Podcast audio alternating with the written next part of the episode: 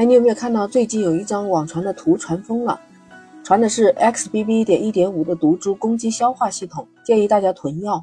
结果那个截图里面提到的洛夫沙星、蒙托石散一下子冲上了热搜，引发了讨论。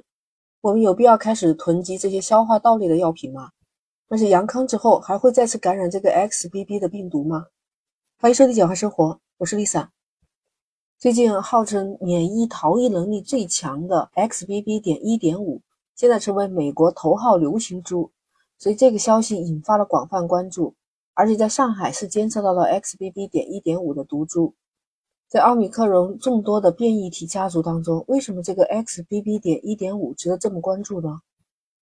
那到底什么是 XBB 病毒呢？中国疾控中心病毒研究所的所长许文波说，是 BQ. 点一和 XBB 都是奥密克戎新的一个变异分支，其实早就出现在欧美国家了。主要表现为传播力和免疫力逃脱能力增加。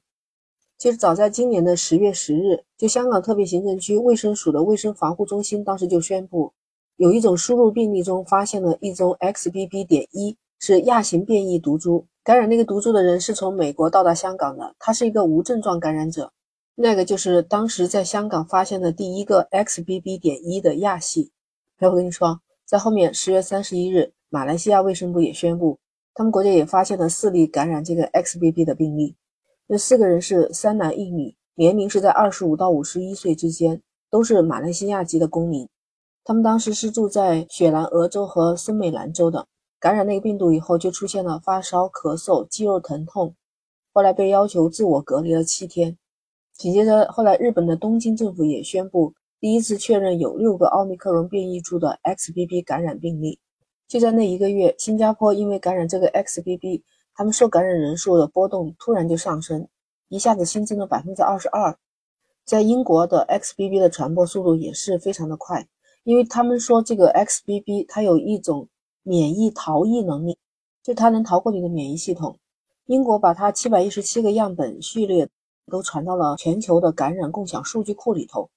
说这个 XBB 奥密克戎是 BA 二点十点一和 BA 二点七五亚谱系重组，在全球流感共享数据库里面都有相应的这些数据可以查得到。那么到后来不就在美国爆发吗？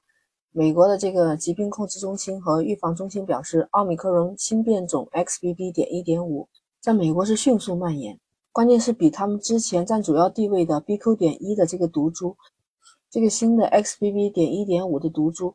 比之前那个毒株相对增长速度要快，接近百分之一百，这才可能是引起美国特别关注的原因吧。根据媒体周六的报道，过去两周时间里面，美国每天都因为新冠感染住院的人平均人数上升了百分之四。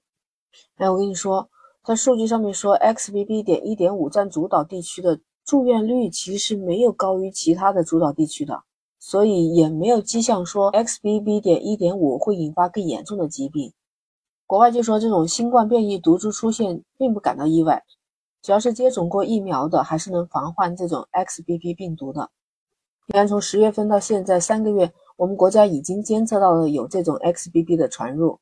根据中国疾控中心病毒研究所所长许文波介绍，说监测到 XBB 传到我国，一共有一百三十多个奥密克戎的亚分支输入到我国了。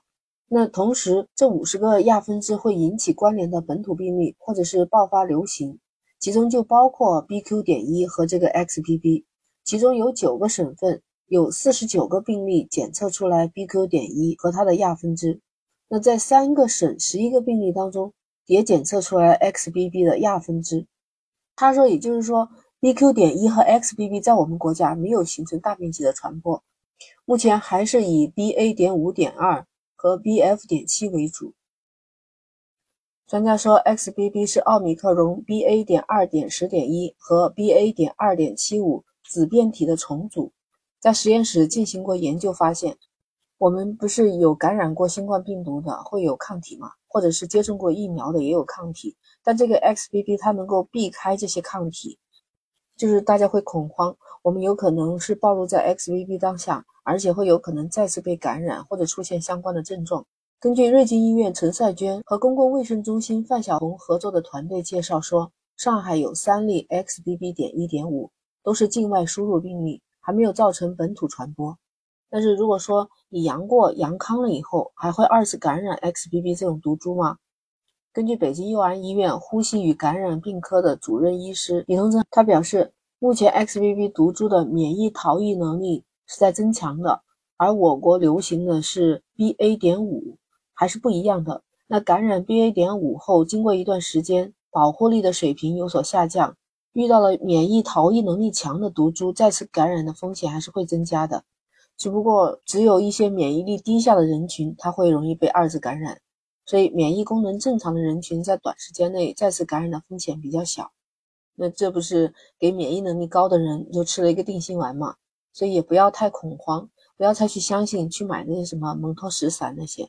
李同珍还表示啊，一些新冠病毒感染者确实是有一些呕吐、腹泻的症状，一般一到三天可以自己缓解，但没有发现 XBB 毒株更容易侵犯心脑血管系统和消化系统。